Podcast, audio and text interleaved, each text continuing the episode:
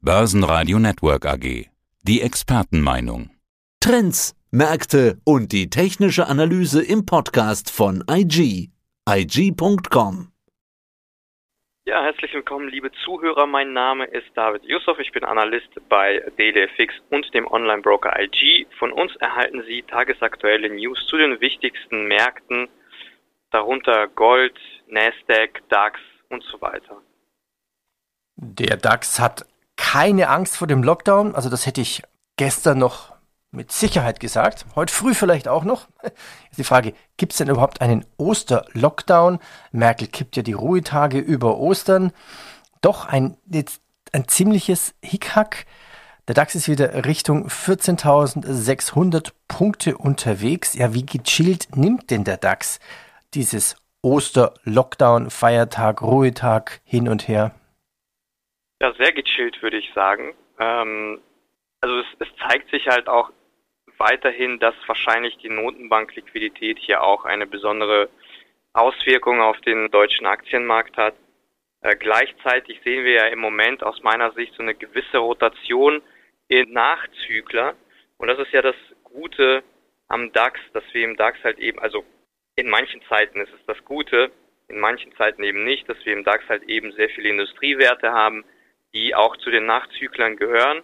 Und Marktteilnehmer versuchen natürlich auch mit Unterstützung der Liquidität, die jetzt im Markt da ist und auch weniger Alternativen, die da sind, jetzt abgesehen mal von den steigenden langfristigen Renditen, was ja auch nur temporär sein könnte. Aber es zeigt sich halt in dieser Stabilität, dass Industriewerte im Moment auch stärker gesucht werden, weil sie ein gutes Potenzial zum Nachziehen hätten noch im Laufe des Jahres. Genau, also diese zwei, drei wichtigen Faktoren würde ich sagen, überwiegen im Moment die Sorgen vielleicht auch dahingehend, dass die Wirtschaft oder das Wirtschaftswachstum im zweiten Quartal jetzt durch den erweiterten Lockdown wahrscheinlich nochmal schwächer ausfallen dürfte. Aber wie gesagt, ich denke mal, durch die Unterstützung der vielen Liquidität im Laufe des Jahres kommt ja auch der Wiederaufbaufonds, wird auch nochmal zum Thema. Also ich glaube, da versuchen Marktteilnehmer jetzt schon drüber hinwegzuschauen, denn ein dritter Lockdown, okay, aber durch die Impfungen auch, das ist ja auch ein Thema, steht jetzt so ein bisschen zwar im Raum, ob wir dann jetzt einen starken Zulauf an Impfungen bekommen werden, ob es jetzt erst im Mai sein wird, im Juni oder Juli, ist vielleicht auch gar nicht so wichtig mehr für die Marktteilnehmer. Sie wissen, in diesem Jahr wird eben der Impfstatus immer weiter steigen und es wird immer, es wird vermehrt zu Öffnungen kommen. Und ich glaube, das wird so einigermaßen im Moment im DAX eingepreist. Wie sieht es denn charttechnisch aus? Ist der Aufwärtstrend beim DAX noch intakt? Also ich persönlich würde sagen, dass der Aufwärtstrend im DAX noch intakt ist und zwar bis eigentlich genau 14.000 Punkte. Äh, er könnte auch darüber hinaus, selbst wenn wir unter 14.000 Punkte fallen, könnte der Aufwärtstrend noch intakt sein. Aber die 14.000 Punkte Marke ist jetzt zumindest für den Schub, den wir ab Dezember gesehen haben. Also wir hatten ja erstmal diesen zweiten Lockdown, dann haben wir diesen Kursverfall im DAX gesehen von ungefähr 13.400 Punkten auf 13.300 Punkte. Und der Schub, der danach begonnen hat, das ist der Schub, der jetzt auch noch aktiv ist, intakt ist. Und er hat eine wichtige Begrenzung aus meiner Sicht bei 14.000 Punkten ziemlich genau. Also ziemlich genau jetzt in dem Sinne, wenn wir jetzt diese Zone umfassen. Nicht punktgenau, wenn wir jetzt bei 13.995 sind, ist der Trend jetzt noch nicht beendet. Aber ich meine jetzt um diese runde Marke haben wir halt eine wichtige Zone, und solange wir uns darüber befinden, sind wir aus meiner Sicht eigentlich noch im grünen Bereich. Wenn wir jetzt auf den ganz kurzfristigen Chart schauen, dann würde ich sagen, ist die 14.400 jetzt für diese Woche wichtig, 14.500 jetzt speziell für heute. Solange wir darüber bleiben, ist es noch okay. Wenn wir die 14.500 jetzt in dieser Woche nach unten verlassen, dann kann es sein, dass die Korrektur sich weiter fortsetzt. Aber wie gesagt, Solange wir über der 14.000 Marke sind, wäre es aus meiner Sicht dann weiterhin nur eine Korrektur und man müsste sich jetzt hier nicht unbedingt übermäßig Sorgen machen. Rüber über den Teich. Warum sehen wir an der Nasdaq, dass die Tech-Werte wieder gekauft werden und die Zyklika liegen gelassen werden? Sind Tech-Werte wieder im Kommen? Stimmt dieser Eindruck überhaupt? Ja, die Tech-Werte, die wurden ja abgestraft durch die steigenden Anleiherenditen in den USA sozusagen. Ne? Man muss sich das ja so vorstellen, dass Tech-Werte in der Regel ja Wachstumswerte sind und wenn langfristige Renditen beginnen zu steigen, kurzfristige Anleihen aus den Portfolios fliegen, dann stellt das schon einen, äh, denke ich mal, nicht unrelevanten Aspekt für Wachstumswerte dar. Nur ist es halt aber auch so, dass es in diesem Fall auf die Geschwindigkeit speziell ankommt. Und der Nasdaq hat eben auch auf diese Geschwindigkeit des Anstiegs in den Anleiherenditen reagiert, indem er eben auch sehr schnell gefallen ist. Jetzt normalisiert sich das Ganze so ein bisschen. Die Notenbanker versuchen ja auch seit Wochen schon so ein bisschen das Ganze zu relativieren, dass es sich nur um einen temporären Anstieg der Inflationserwartungen handelt und damit auch einen temporären Anstieg bei den Anleiherenditen und dementsprechend normalisiert sich auch die Erwartung an die Technologiewerte. Trotzdem sind die natürlich schon im Vergleich zu den anderen Werten, Nachzüglern schon ein wenig weit vorgelaufen. Das heißt, es ist noch nicht so wirklich klar, wie viel Chance oder Potenzial wir nach oben haben. Also grundsätzlich bleiben Technologiewerte natürlich trotzdem langfristig immer noch als gute Wertanlage, weil das eben auch die besten Wachstumswerte zu sein scheinen im Anbetracht der aktuellen Technologisierung. Insofern glaube ich, dass auch der Nasdaq eigentlich immer wieder zu seiner Stabilität zurückkommen wird. Es sei denn natürlich, wir kommen jetzt in ein Tapering rein, also das heißt, die Anleihkäufe werden verringert, die Anleiherenditen schießen weiter nach oben, unerwartet, und zwar mehr als die Notenbank es erwartet hat. Inflationserwartungen schießen über. Das kann eben dazu führen, dass der Nasdaq dann trotzdem zur weiteren Korrektur neigt. Aber gerade jetzt für den Moment ist es so, dass sich die Lage ein wenig auch bei den Renditen beginnt zu normalisieren. Der Anstieg gestaltet sich nicht mehr so schnell, wie wir das gesehen haben. Wir haben jetzt in der vergangenen Woche zwar einen kurzfristigen Impuls gesehen, weil diese Verschuldungsquote Regelung jetzt nicht verlängert worden ist, beziehungsweise die Lockerung bei den Verschuldungsquoten in den USA, die sogenannte Supplemental Leverage Ratio.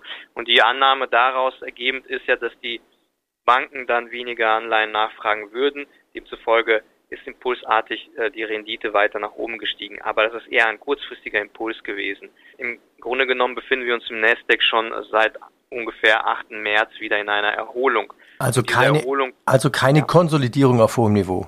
Also ich würde nicht sagen, dass wir, also eine Konsolidierung und eine Korrektur sind ja miteinander verwandt.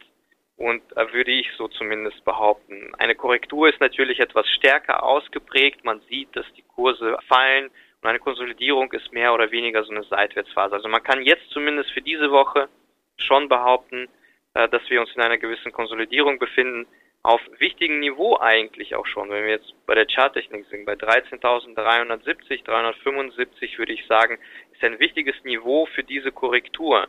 Wir befinden uns aber immer noch unter diesem Niveau, wenn wir jetzt den Futures uns anschauen. Und wenn wir es schaffen, in dieser Woche darüber zu kommen, dann glaube ich, kann es sein, dass es das Signal für das Ende der Korrektur erstmal wäre. Aber wie gesagt, der Nasdaq reagiert im Moment sehr stark auf die Anleiherenditen und da werden Marktteilnehmer wahrscheinlich weiterhin darauf schauen, wie die sich entwickeln. Schauen wir auf Gold. Nach wie vor reagiert der Goldpreis sehr stark im Prinzip auf zwei Dinge, US-Renditen und Dollar. Wo steht denn der Goldpreis jetzt zum Zeitpunkt des Interviews? Der Goldpreis steht aktuell bei 1730 US-Dollar und hat in den letzten Tagen eigentlich nachgegeben. Er stand schon bei knapp über 1750 US-Dollar, hat also einen Rebound verzeichnet ab ungefähr 1680. Dort war das Korrekturtief. Eine wichtige Supportzone, insbesondere wenn wir auf den Wochenchart schauen, dann wird ersichtlich, dass dort nicht nur die Trendlinie verläuft, die ja eigentlich diesen Trend repräsentiert oder unterstützt. Gleichzeitig haben wir noch einige andere horizontale wichtige Level. Das heißt, dieser Rebound ab ungefähr 650, 700 war zu erwarten gewesen, alleine schon auf charttechnischer Basis aus meiner Sicht. Gleichzeitig kam aber noch dazu, dass durch eben die dovische Fed einen schwächeren US-Dollar, die Aussagen zumindest im Rahmen des FOMC oder der FOMC-Pressekonferenz, also diese steigenden Renditen im Nominalbereich haben sich so ein bisschen normalisiert äh, bis Mitte letzter Woche ungefähr. Und das hat nochmal dazu beigetragen, dass der Goldpreis sich weiter erholt hat. Aber wie auch hier, wie du schon sagtest, die Renditen sind hier auch wichtig. Die steigen jetzt wieder, zumindest sind auch wieder teilweise impulsartig gestiegen in, am Freitag, also dasselbe Thema wie beim Nasdaq und demzufolge gibt auch der Goldpreis wieder nach. Das heißt, der Goldpreis bleibt weiterhin fragil und zwar beeinflusst, wie du schon sagtest, von den Nominalrenditen, meiner Meinung nach, die sich ja wiederum auf die Realrenditen auswirken, auf den Stand dieser und auf der anderen Seite natürlich auf den US-Dollar. Und der US-Dollar gewinnt seit gestern oder in dieser Woche, seit Montagnachmittag wieder zu. Und dafür liegt auf der Hand, der Euro verliert. Zum einen, weil wir jetzt wieder die Aussicht auf einen neuen Lockdown haben. Auf der anderen Seite haben wir auch noch EZB-Anleihekäufe, die sich stark, stark erhöht haben, wenn wir auf die Wochenkäufe der EZB schauen. Also das heißt, hier wirken zwei Faktoren, die eben diesen Anstieg im US-Dollar, zumindest gegen die wichtige Währung, so ein bisschen mit beschleunigt. Und das wirkt sich auch auf den Goldpreis aus.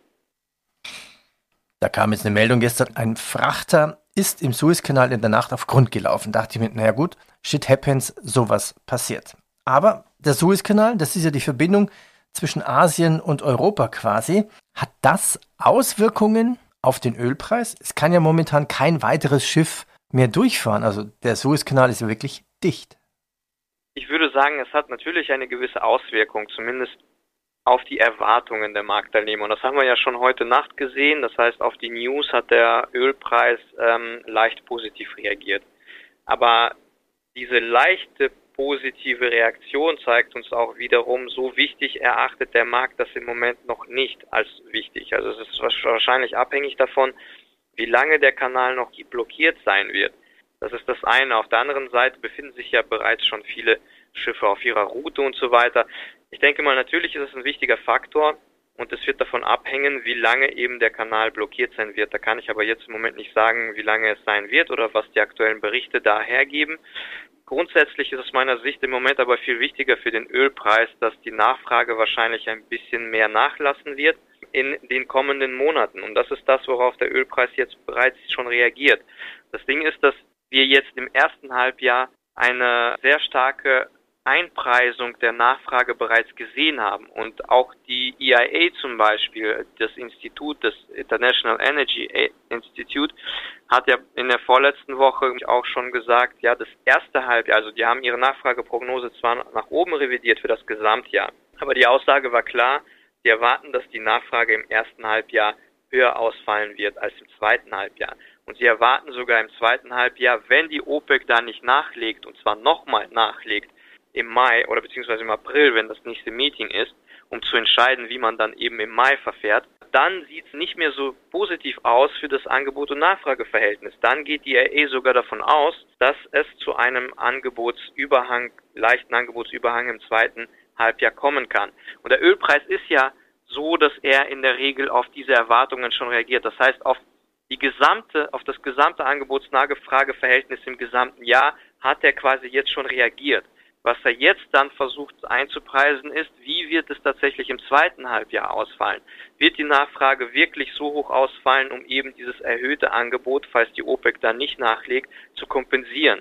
Und das ist noch nicht so wirklich klar. Denn selbst wenn zum Beispiel auch die Urlaubssaison beginnt, die Nachfrage nach Jet-Kerosin zum Beispiel, das ist zwar auch ein großer Faktor, der von Marktteilnehmern beobachtet wird, aber es macht trotzdem an der gesamten Ölnachfrage nicht den größten Teil aus, ne, diese Nachfrage eben nach Flugzeugkerosin.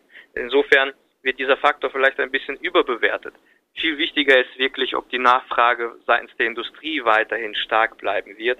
Und es ist nicht auszuschließen, dass das so abläuft am Ende, weil der Impfstatus sich dann eben gut entwickelt und die Öffnungen dann ebenfalls dazu beitragen. Driving Season, Urlaubssaison wirkt sich ja nicht nur eben auf die Nachfrage nach Flugzeugkerosin aus, sondern auch nach Benzin und so weiter. Und wenn man das alles zusammennimmt, dann könnte es sein, dass wir eine stärkere Nachfrage bekommen werden und dass die auch tatsächlich das erhöhte Angebot der OPEC überkompensiert. Aber jetzt für den, gerade für diesen Moment, auch mit dem anstehenden dritten Lockdown vereinzelt in einigen Ländern versucht der Markt eben jetzt auszuloten, ob es tatsächlich ausreichen wird.